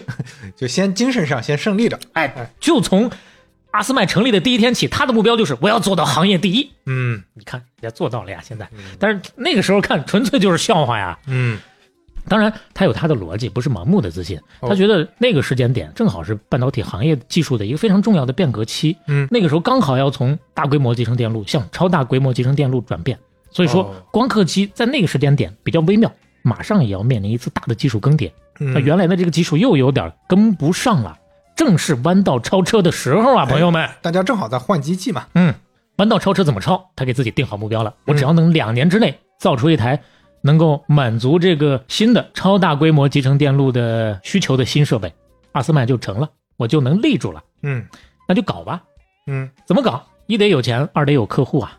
哎呀，钱这个问题，嗯，研发资金算下来一亿美金吧，也不算多。那谁给呢？有两家母公司啊，我背靠两个大树啊，两边谈下来，我都可以给你加钱，各自增加一百五十万，差太远了呀。是啊。那怎么办呢？嗯要不就两步并一步，我就从客户那儿想办法挣钱。然后我有客户了，赚起来了，不就行了吗？还是咱前面说的这个逻辑。嗯，唉，哪儿找客户去？还得找飞利浦啊，找老东家呀，嗯先给我买买我的机器。其实最开始的时候，老东家确实很支持他，飞利浦的半导体和材料部 Alcma 确实给他订单的，算是自己人照顾一下，肥水不流外人田嘛，哎对吧？就买了他，咱刚刚说呢，靠着原来那个机电搞出来的他的第一代的机器，但是因为他使用的技术路线嗯有问题，所以说嗯导致这个机器大部分时间就放在那边闲置着，没啥用。这没啥用不行，哪个庙里也不能养闲人呐。那飞利浦那边人家 Alcma 就说了，大哥啊，我知道咱以前也是同袍啊，咱都都是一路过来的，不容易。我是帮你，但是你也不能坑我，不是？我花钱买了你的机器，我造不出东西来，那我怎么跟上头交代呀？嗯，所以说你你是不是你也得争点气啊？这样吧，咱定这么一个协议，你呢，你在八六年四月一号之前，你给我把下一代的你说的那个比较牛的机器，你给我造出来，交付过来，嗯哪怕先交付一台，嗯，我看看没有问题，那咱这个事儿就继续干。嗯你要是交不过来，那我可就找尼康去了。嗯，这合理啊。那个时候大家也没信心。是，话说到这儿了，那就只能是做了。嗯那最起码得先倒腾出一台来，嗯而且其实不只是一台，还得做一台。为什么呢？那个时候这个一代目挺有眼光的，他觉得，哎呀，酒香也怕巷子深，嗯。我交出去一台，别人也不认，也不知道我这一台是怎么回事啊，对吧？我还得再弄出一台。当时美国旧金山国际光伏展会，嗯。现在还有啊，嗯。呃，美国西部的也是这个光伏行业的比较牛逼的一个展会，嗯，要开，差不多也是那个时间点，嗯。我得亮亮翅儿，我得让他们知道知道咱爷们儿厉害，所以说嗯。我得再搞出一台来，是，差不多从那个时间点算，十八个月要嗯。搞出两台来，哎，加班加点的要搞啊，但是那是荷兰呀，荷兰人自由散漫啊，不像咱们这么吃苦耐劳啊，嗯人家到点下班就眼看着进度就赶不上了，那边一代目怒了，你这个领头的弄不出来，直接给你裁了，嗯项目主管直接开回家，嗯换成了两个年轻人。啊，我以为换成两个中国人。哎，那倒也能解决问题，是吧？你说这两个年轻人年轻到什么程度呢？其中一个仅仅十八嗯个月啊工龄，啊，就是很很刚来啊很年轻，是刚进去的嗯。但是呢，他就看中他了。嗯小年轻好忽悠啊，好洗脑啊嗯！哎，真就把这事儿办成了。这两个小年轻带着团队，规定期限之内，把这个他们的第二代机器搞出来了。嗯一方面，飞利浦能交付了埃克玛那边嗯交付了；另一个方面，带着去展会上去打名声去了。嗯确实拿下了四台订单，也获得了同行的认可。这有一个小小的细节挺有意思，就在展会之上啊，阿斯麦的工程师跑了一圈啊，就去打听打听，看看对手啊，这些嗯机器都怎么样。嗯大家其实都在转悠，都在看，嗯都在相互比较。嗯就想问问大家怎么看我们这个机器啊？你觉得这个我们这个机器怎么样啊？嗯哎，达到的回答基本都比较一致。你们这个机器不错，是我这个展会看下来一圈第二好的机器啊。哎，最好的是谁呢？是谁呢？每家都说我们自己的呀。哎呦 喂，但但但每个人都觉得自己是最好的，嗯他心里评出来那个第二名就是真正的第一名呗。啊，确实，就通过这么一役嗯打出名声来了。哎，但是打出名声来翻身还早，因为那几年确实市场不太好，整个的这个半导体行业产能过剩，内卷特别严重。嗯光刻机行业也是这样的。一九八四到八七年三年的时间，整个光刻机行业大洗牌。咱刚不是说有十个玩家吗？嗯陆续的有好多家都出局了。那这个事情对于阿斯麦也有影响，搞得他也是命悬一线。哦，说一个小例子啊，你比如说八六年的时候，AMD 毁了一单，毁合同了，啊，不要了这单，嗯，这一单占了他一半的年产值啊，哎呦，这就说到这他这种超高客单价的东西，一年就这么几台，特别吓人。嗯。是啊，这一单下来就亏得特别厉害，嗯。而且呢，就在这个时间点，母公司之一 ASM International 也遭遇到了危机，嗯自己都自顾不暇了。一方面那边自顾不暇，一方面这边一代目还一个劲儿的要钱呢。哎，我们这个机器好啊，我去 快再再拨钱，我继续扩大生产。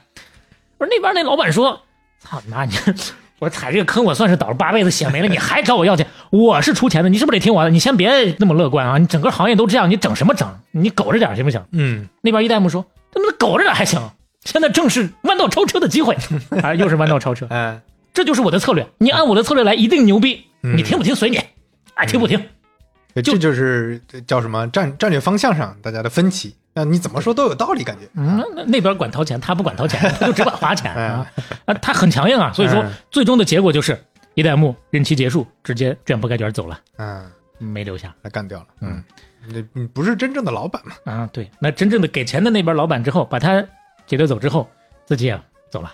啊，也走。ASM 因为自顾不暇嘛，嗯我 我认了，我嗯跟你们玩这搭伙干这个事儿，从头到尾我我就我就没赚着便宜啊。嗯确实，最后他没赚着便宜，退出了。飞利浦把这个 ASM 的股份跟债务都接过来了，啊，又是飞利浦，飞利浦全资子公司了。接回来了。对，其实这么说吧，差不多阿斯麦最初的十年里头，都是飞利浦在养着他，在给他付钱。从 二零零六年开始，他才有自己的机电一体化的这个自主的开发。嗯，我说你你不得不感谢这个老东家，虽然老东家嗯，就是也是挺嫌弃他的感，觉他独立出来也没 跟以前有差别，也是一直在输血养着。对对对，啊。你说输血养着呢，特别形象一点还在于啥呢？八八年的时候啊，工资都发不出来了，嗯。阿斯麦财务总监跑到飞利浦求来的，嗯，求了一百三十万美元，先把工资给发下去。我的天，哎呦。这 哎呀，那一代目这么能花钱，走了就走了吧？嗯。来了一个二代目，特会省，嗯。特别抠搜，嗯。零打碎敲的，还真就把这个事儿给救回来了。二代目任期之内，阿斯麦首次实现了盈利，哦，虽然这次盈利也是一个意外，为什么呢？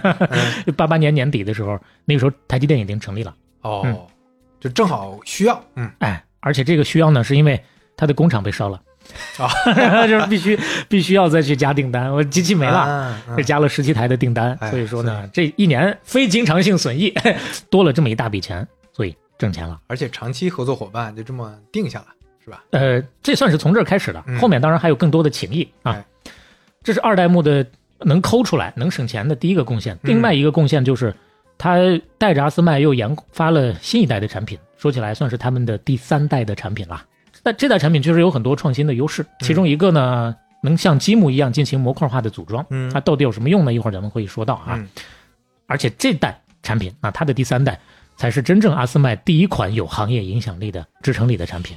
嗯连 IBM 当时巨头 IBM 都非常看好，想下单买，嗯但是这事儿遇到了困难。九一年那会儿，因为海湾战争爆发了嗯啊，又是萨达姆啊。那出于安全考虑，很多跨国公司都是禁止高管坐飞机的。IBM 其实前面已经是来回沟通了很多次了，但是最终我得现场去看一下，当面见哎，面最后要谈这个事情是，IBM 的高管就没有办法真正的去到荷兰去跟阿斯麦做最后的这个合同谈判。嗯因为那个时候阿斯麦已经是财务状况进了 ICU 了，我就指着这单活了。嗯你这一单要是来不了，那我就只能，一九九一年我就只能破产了。嗯我押上全部身家，就是为你这个订单努力了好几年，嗯就等着开花结果呢。你不来，他妈的萨达姆要把我搞死啊！是啊这事儿怎么办？嗯想办法破局，想了一个什么办法呢？这就跟咱们说任天堂系列的时候，Xbox 那个团队跟微软高层汇报的时候啊啊，比稿的时候，那个事情有一点相似。嗯 Xbox 硬做出来一个，是吧？是就把这个成品做出来，但是光刻机这个你没法硬做出来，他怎么做的呢？拍视频，啊。高价雇佣一个视频摄制组。嗯。拍，花花了一天的时间啊，嗯，把所有的原事无巨细全都拍。啊要原来要给 IBM 展示的那些内容嗯。拍下来，然后项目经理带着这个摄制组团队连夜剪。嗯。通宵把这个影片剪出来，嗯。第二天早上，三代目直接亲自带队，拿着录像带杀到 IBM 给他们放。嗯，就你不来，我当面给你放。啊。对，，这个时候已经是三代目了。嗯一放完之后，IBM 那边都镇住了，差点从椅子上掉下来。我这这么牛逼，你这个还是模块化能组装的，就是可拆解的光刻机，嗯哇，能省一大笔钱。为什么？因为当时光刻机一个零部件出问题之后，整个就要停下来，需要拿回去再修，这啊成本很高的，时间成本嗯，各方面都挺高的。你你这个如果说能组装的话，那我把这边拆下来换了，那边我还能继续用。嗯嗯，先用着，那边接着修嘛。对哎，这个好。嗯好啊，下单十个亿，嗯直接就签了。你如果你包括咱刚说的那本书啊，嗯你去仔细翻一下这个阿斯麦的发展史，有很多类似这样的惊心动魄的绝境时刻，嗯绝处逢生是很难，但是总有办法就能把这事儿给化解掉。对，咱刚不是说这个时候已经到了三代目了嘛？嗯除了做了这个事儿之外呢，其实他三代目刚上台的时候，很多人很担心，因为这哥们儿啊，就是特别软的那种。啊、有人觉得是不是类似一个窝囊废一样，爱搞冥想啊，啊、灵修的那那套？那乔布斯你啊这这到底 嗯行是不行？哎，没想到人家就是因为这么软，所以特别有亲和力，嗯跟合作伙伴搞得特别好。跟这个蔡司，那在一九九三到九八年，哦，整个的关系特别的和谐。蔡司是他非常重要的那个镜片的供应商啊。嗯咱刚不是说 GZA 当年差点被蔡司给拖死吗？蔡司遇到他的商业低谷的时候，给 GZA 那边供不上了，阿斯麦这边也遇到类似的一些问题啊。那他们怎么解决的呢？我跟你一起来面对这个事儿。嗯我不是光坐这儿等着，光跟你说你他妈快点，你行不行啊？不光是这样，直接介入到这个事情当中，我给你投钱，咱一起做这个生产线的改造。哦哦，我没钱呀！哎，飞利浦，哎，飞利浦有钱，呃 哎，游说母公司嗯给蔡司投钱，嗯把这个生产线真的就改造出来了。后来拿下了蔡司半导体光学部门百分之二十四点九的股权，嗯，我直接入股大股东了。啊那这个就更说得过去了，我们一起搞这个事情吧。哎，然后这一路走到现在，这就到了九五年了。成立十一年之后，终于在阿姆斯特丹跟纽约证券交易所上市，成为一家完全独立的上市公司。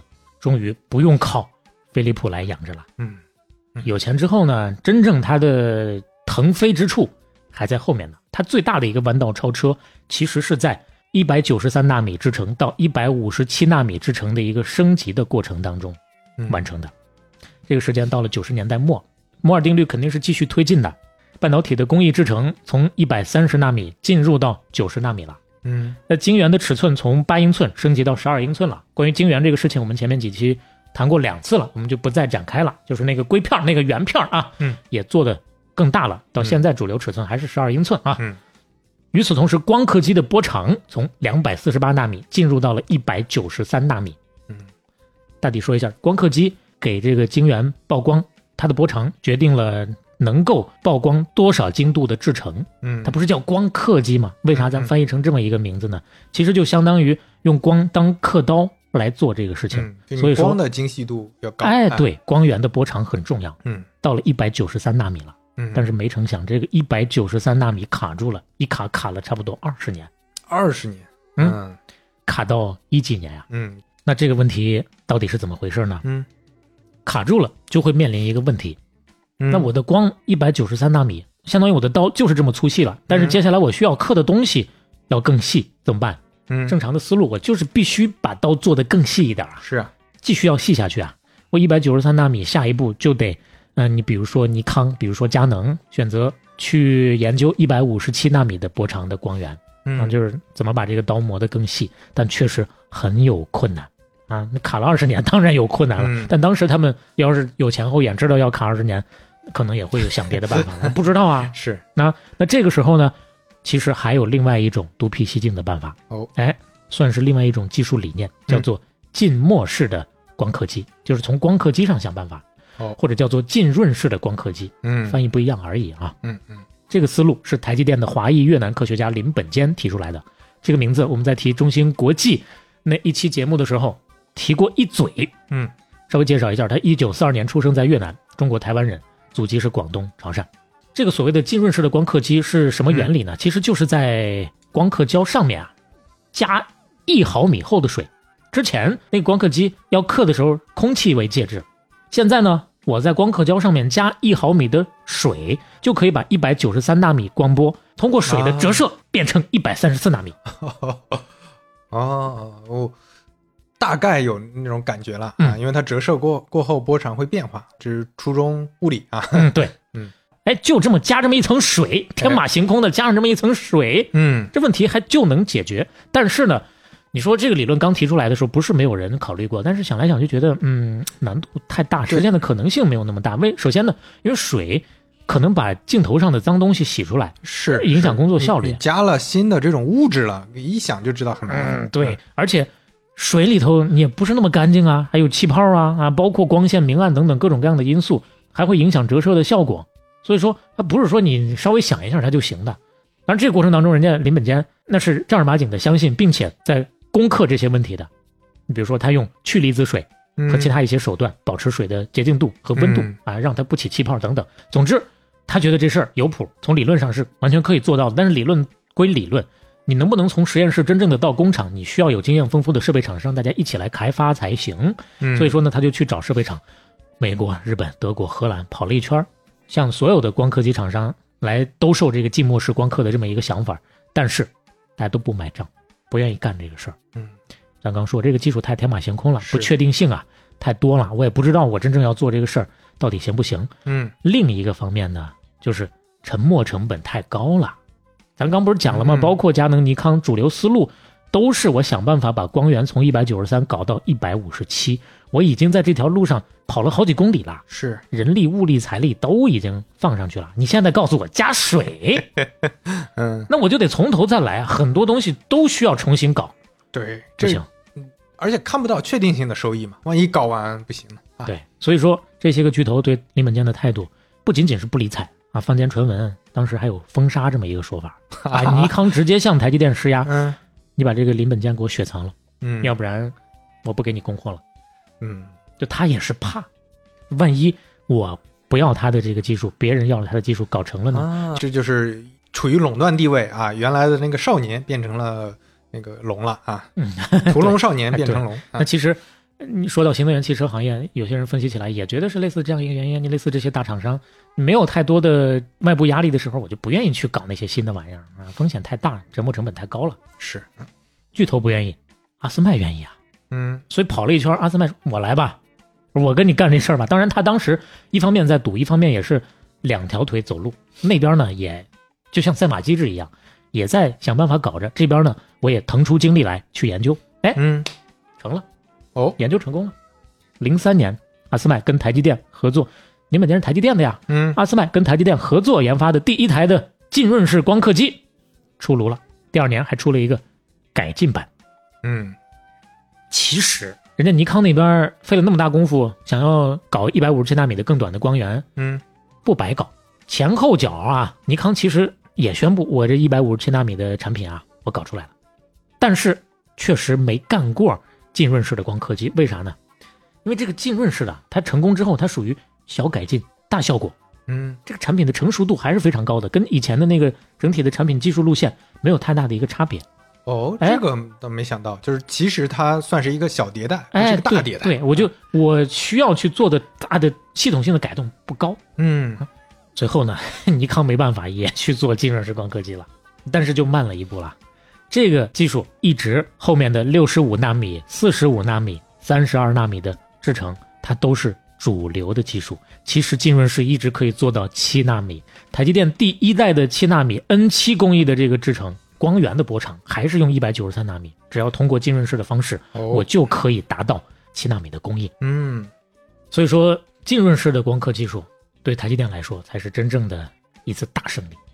两千年之前的十六年，它从八四年成立到两千年，阿斯麦慢慢的虽然说跻身第一梯队了，但是算是第一梯队里面最小的玩家，它占的市场份额不到百分之十。但从这个浸润技术出现之后，那就是一路摧枯拉朽，到零九年，它已经是全球百分之七十的一个市场份额了。嗯，零九年就已经百分之七十了。所以还是愿意赌啊。就你看这这公司从成立到现在，赌性就挺强的，还是嗯，可能光脚的不怕穿鞋的，也是有那种感觉。是嗯某种意义上，另外一种意义上就是他也没办法。嗯啊，对嗯对对，你像那些已经在垄断地位的，我也没必要冒这么大风险。所以说，你看，嗯就因为是有这样的思想，尼康嗯兵败一百五十七纳米，从此就支棱不起来了。嗯当然，其实这一仗输了，对他来说不是毁灭性的打击，只不过加上后面第二个战役的打击，他就承受不了了。第二个哦战役就是我们终极战役 EUV 光刻机之战了。嗯在这个战役当中，尼康也掉队了。这场战役要从英特尔说起。哎，一九九七年，英特尔传了一个叫做 E EUV LLC 的联盟，为什么呢？还是说一百九十三纳米的这个光源要往前弄的这个事儿啊，嗯还是要从这儿说起。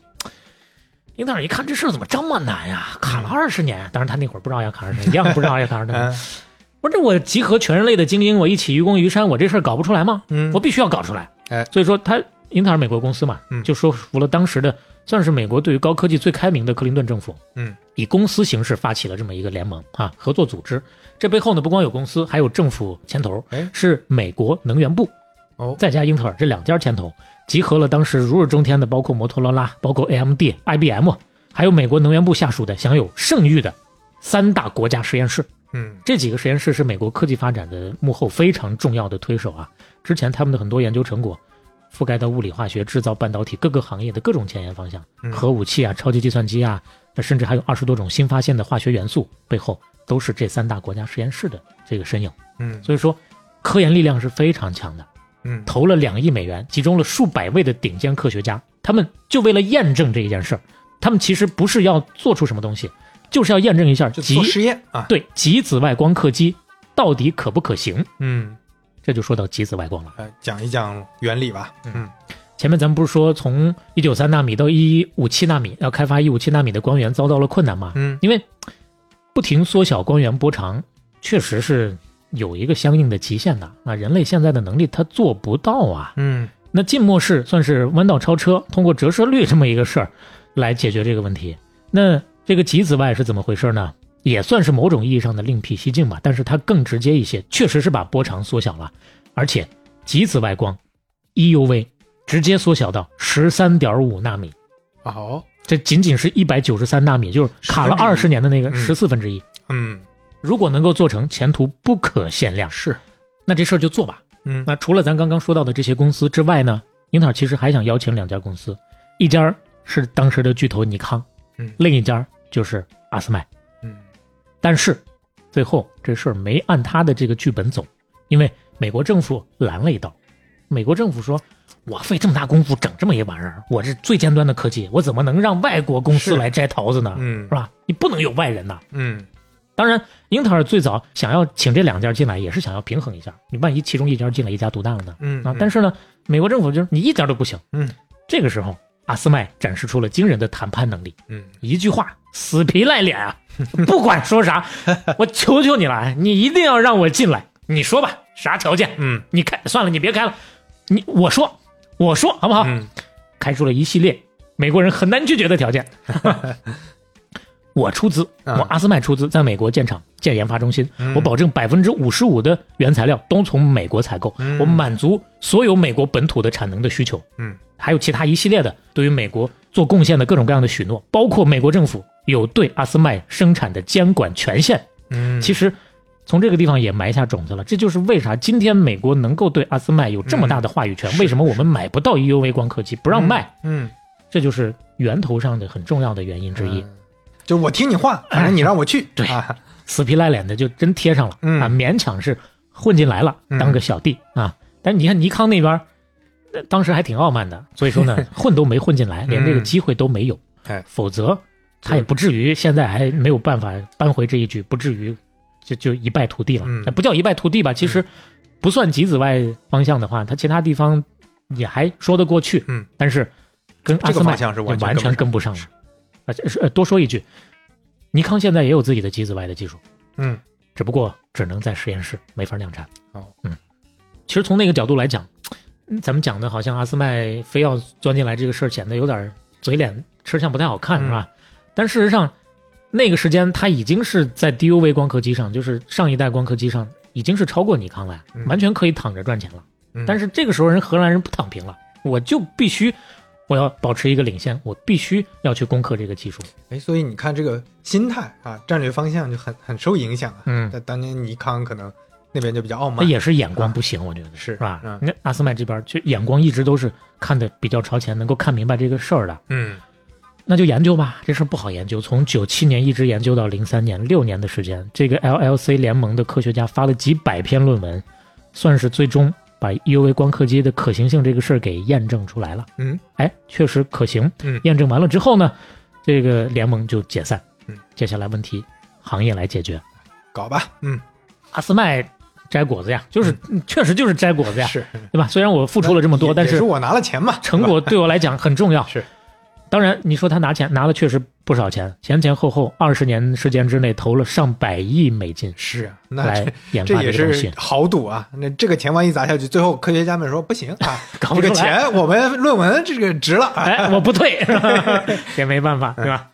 零六年，阿斯麦在实验室里搞出了这个 EUV 的原型机，然后呢，整整又过了四年，到了二零一零年，他才做出了人类历史上第一台真正的 EUV 的工程样机。哦，终于搞出来，我，这个 EUV 光刻机、极紫外光刻机，这就是人类制造的几乎是最复杂的机器之一了。嗯。可以加个之一，但是它也有个最复杂呀。嗯，咱其实刚刚一开头就说了，嗯。超过十万个零件，是。重达一百八十吨，嗯。要四十个集装箱来运，你光安装调试都要超过一年。是，这么复杂，咱也讲不明白，是 吧技术就不多做展开，嗯。就说一小点，说一小点啊，就说它的这个镜片的系统。前面咱们不是说从二代机开始就不是反射镜，就变成透镜了吗？嗯到了 EUV 光刻机又回去了，又变成反射镜了。蔡司是他这么多年的合作伙伴，他不是都入股了吗？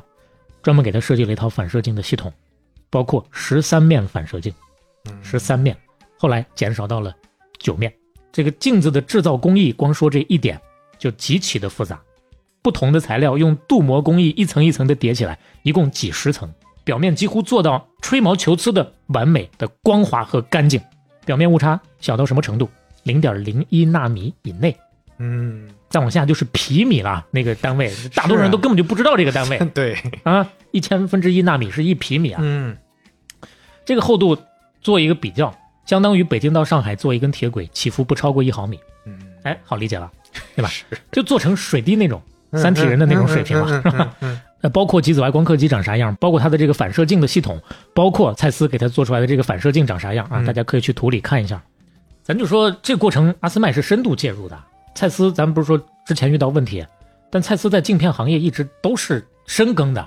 最开始的时候，这镜片都要靠人工打磨的，嗯，那都是祖传的手艺啊，是都得靠金手指啊。全球想要找这种最顶尖的打磨师傅，凑个团队凑不出四十个人来，太难了，是就是多年的经验积累出来的而。且你产能也跟不上啊，所以说后来嗯阿斯曼就帮蔡司直接机械化的方式，电脑嗯来搞这个事儿，哎啊，整个的精度效率就全提上来了。嗯嗯，就说这么一个小小的细节啊，就知道这当中难度究竟有多大了。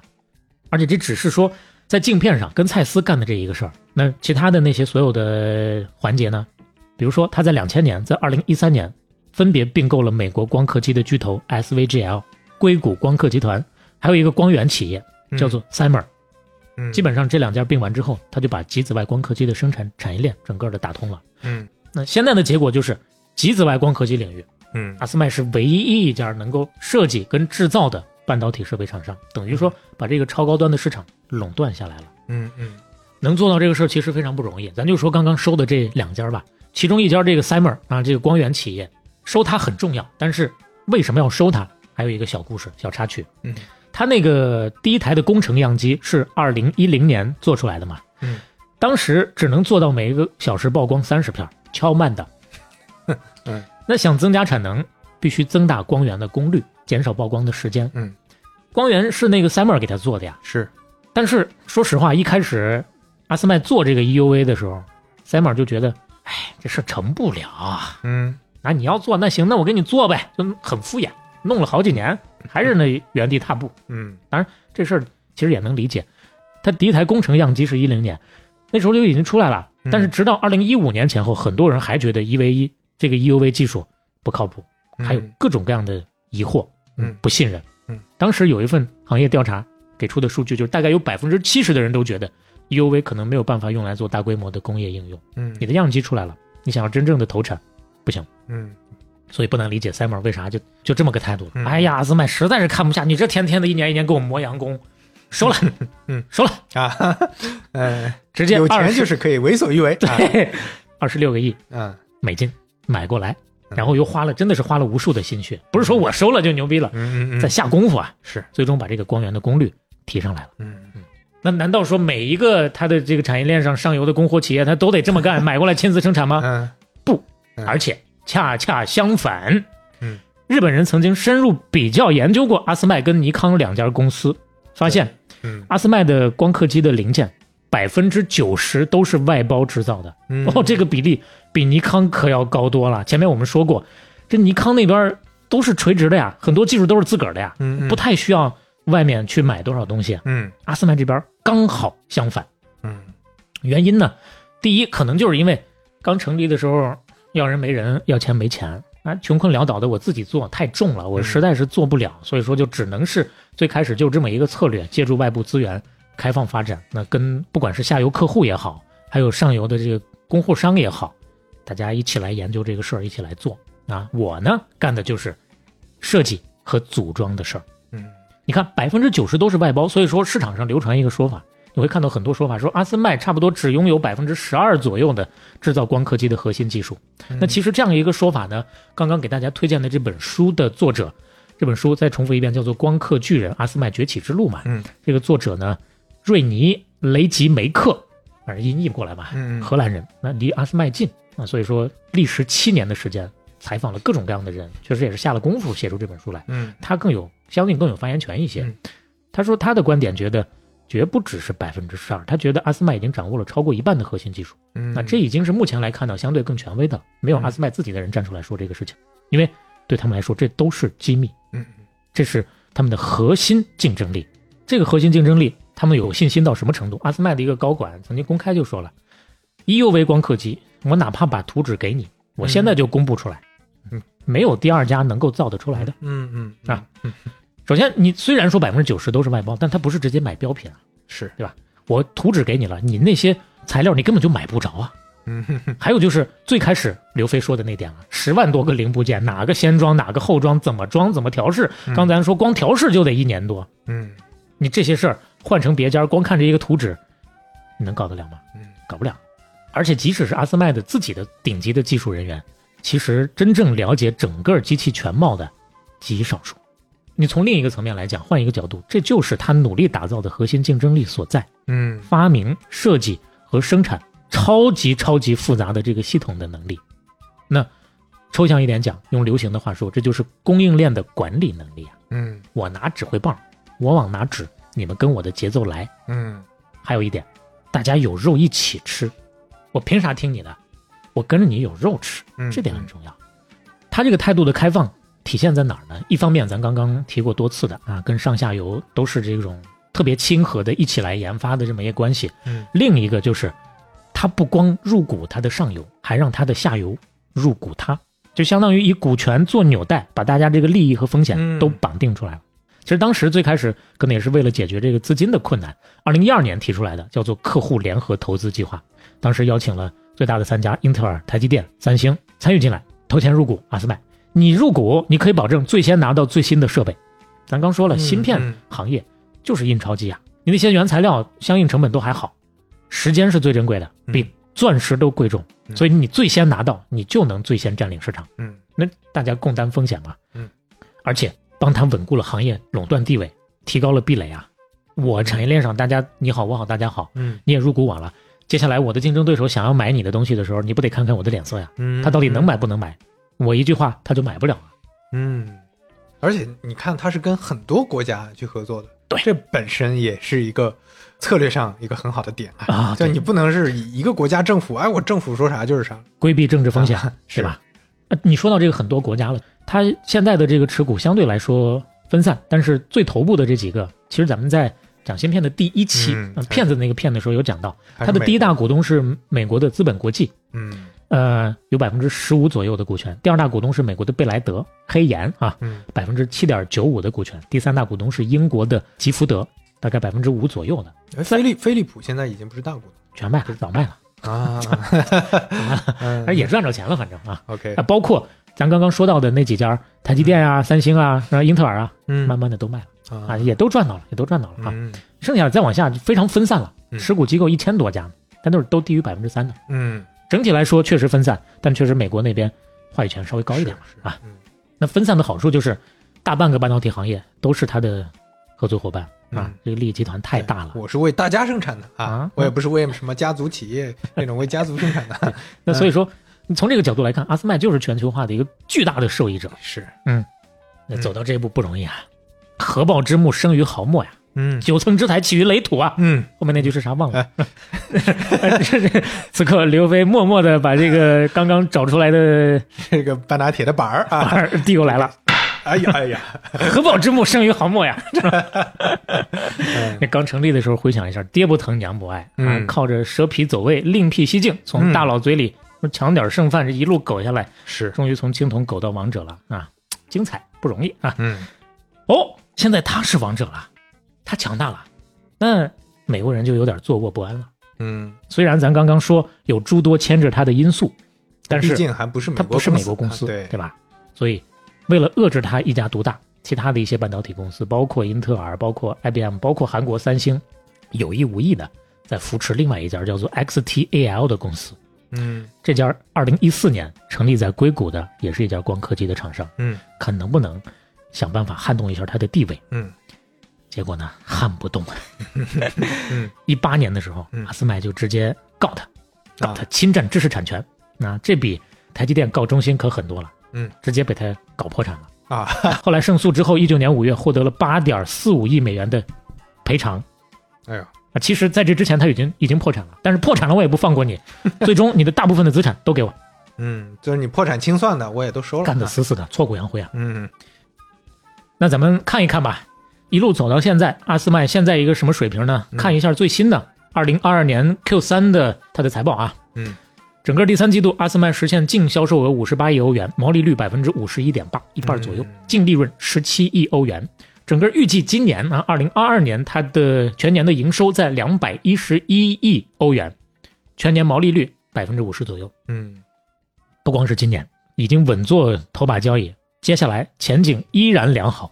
目前来看，他们自己给出的预计，到二零二五年，今年是两百一十一亿啊，预计、嗯到二零二五年预计三百到四百亿之间，毛利率百分之五十四到五十六，继续提升啊！哦，注意没有？现在是五十，接下来是五十四到五十这六，可是制造业的公司啊，哦这毛利率，这就是印钞机啊！嗯到三零年干到四百四十亿到六百亿欧元之间嗯，毛利率五十六到六十之间嗯，继续提升。嗯那你说他要是照着现在这个趋势这么一个情况继续发展下去，嗯其他公司是不是还能有机会在光刻机上取得成功呢？嗯作为我们来讲，我们更关心的也不是你尼康还是佳能，我们更关心的是我们最开始谈到的咱们的上海微电子嗯有没有这个可能性呢是啊？那这个问题包括阿斯麦现任的 CEO 已经不数不清是几代目了，嗯包括刚刚说到几次提到的这本书的作者啊，瑞尼雷吉梅克，大抵都有自己的一个观点。嗯比较难。呃，未来十年当中，可能不会有公司在这条路上获得成功，除非奇迹发生。嗯，因为想要复制阿斯麦的成功，包括我们刚刚所有分析的这些个因素：资金、人才、政府支持，包括历史性的机遇。另外，你注意没有？他们给出的这个判断，为什么说的是十年？因为目前的预计觉得再过十年，摩尔定律就基本上到头了。嗯那个时候，阿斯麦可能全球范围之内就可以卖 EUV 了，包括在中国。嗯。这期没有太明确的提到，提了一嘴，因为前面几期都明确的说了，中国是买不到最先进的阿斯麦的，能够完成七纳米以下工艺的 EUV 光刻机的，嗯。不让卖。啊。包括阿斯麦的 CEO 啊，也是多次的在公共场合解释这个事儿，不是我们呀，啊，是那些个政府啊，是瓦森纳协定的那些成员国呀。瓦森纳协定我们有两期节目都讲过，不再重复了，嗯。就是一个禁运协议啊，就中国买不到那些关键的技术，嗯他们不让卖，我们也没办法呀。其实他去年曾经喊话过美国政府，嗯那现任的 CEO，他说你对华出口管制，你你不仅不能阻碍中国技术进步，你还会伤害美国自身的经济嗯利益，而且限制出口只会加快中国自主研发的速度。那咱买不了，咱就得自己造。当然，嗯按他们的这个说法，除非出现奇迹，十年之内确实也很难。嗯不过从另一个角度来讲，抛开商业不谈，哪怕是站在家国情怀的角度，我们也当然是希望这个事儿能有靠谱。是嗯那具体上海微电子，嗯，作为国内的一根独苗，接下来的进度能到哪一步？嗯，我们且不用看得太远，意味了，我们就说二十八纳米能到哪一步？嗯，我们且追着吧。因为半打铁我们也希望能够长长久久嘛。有这个 确切的消息出来之后呢，我们可以某期节目再来反馈一下。哎，嗯嗯，今天听完感觉是小磊还是把光刻机整个历史讲得很完整的啊，我自己也感觉有一个相对完整的一个了解了、嗯啊，就是这么走过来，也不是说。哎，就碰巧，哎，有一家荷兰公司多么多么牛逼。其实这过程当中，他也是九死一生，是啊，很多次九死一生。有运气成分，但嗯绝不只是运气成分。对，这每一步，那他都非常努力啊，有很多时候还要非常有运气，各方面，最后促成了这么一家公司现在的存在。嗯啊，从他的这一路走来，包括当年日本厂商的这些成功，其实我讲到现在，我觉得对比下来，极其震撼嗯和遗憾的，还是说咱们当年的那些个九零八呀、啊九零九啊这些个工程，跟日本的真正的集中力量干大事儿中间差距究竟在哪儿？效果上为什么会有这么大的一个差别？是我觉得是可以考虑考虑汲取一些教训，嗯呃并且学习一些经验的。嗯啊，当然咱们 也不是什么有分量的，就就就这么一说啊，就这么一说，哎你们这么一听对是吧？哦，对我们是一个美好的希冀啊，对就希望我们能复，嗯，不能说复制了，就是嗯能借鉴别人的经验，OK 借鉴别人的成功。好，那这期节目啊，就跟大伙儿聊到这儿了。如果说嗯你觉得整个的这个过程梳理下来，多少的还对你有点帮助，并且你觉得你身边的朋友啊有哪些也会对这个感兴趣的话，嗯也欢迎大家一起来分享转发。哎，如果你喜欢半打铁的话，也欢迎在小宇宙、苹果 Podcast、网易云音乐、喜马拉雅、Spotify、哔哩哔哩、YouTube 等平台订阅和收听我们。我们加了新平台就，是如果大家有习惯用哔哩哔哩或者 YouTube 的朋友、嗯啊，欢迎去关注一下我们啊，给我们捧个人场啊。哎现在还比较冷场、啊、YouTube 目前无人观看啊。这个 B 站上面呢有那么十个观看，嗯 就可能是不小心点到的，关掉关掉的。那就靠各位了啊。当然，如果说你觉得还有哪些你平常也习惯用到的平台，希望我们能够覆盖一下，你可以提，虽然我们不一定能够接受，对，尽量接受是吧？好，嗯，半打铁第二十六期，杀青大家再见。上音乐，哎，啥上音乐来着？啊，煎饼侠。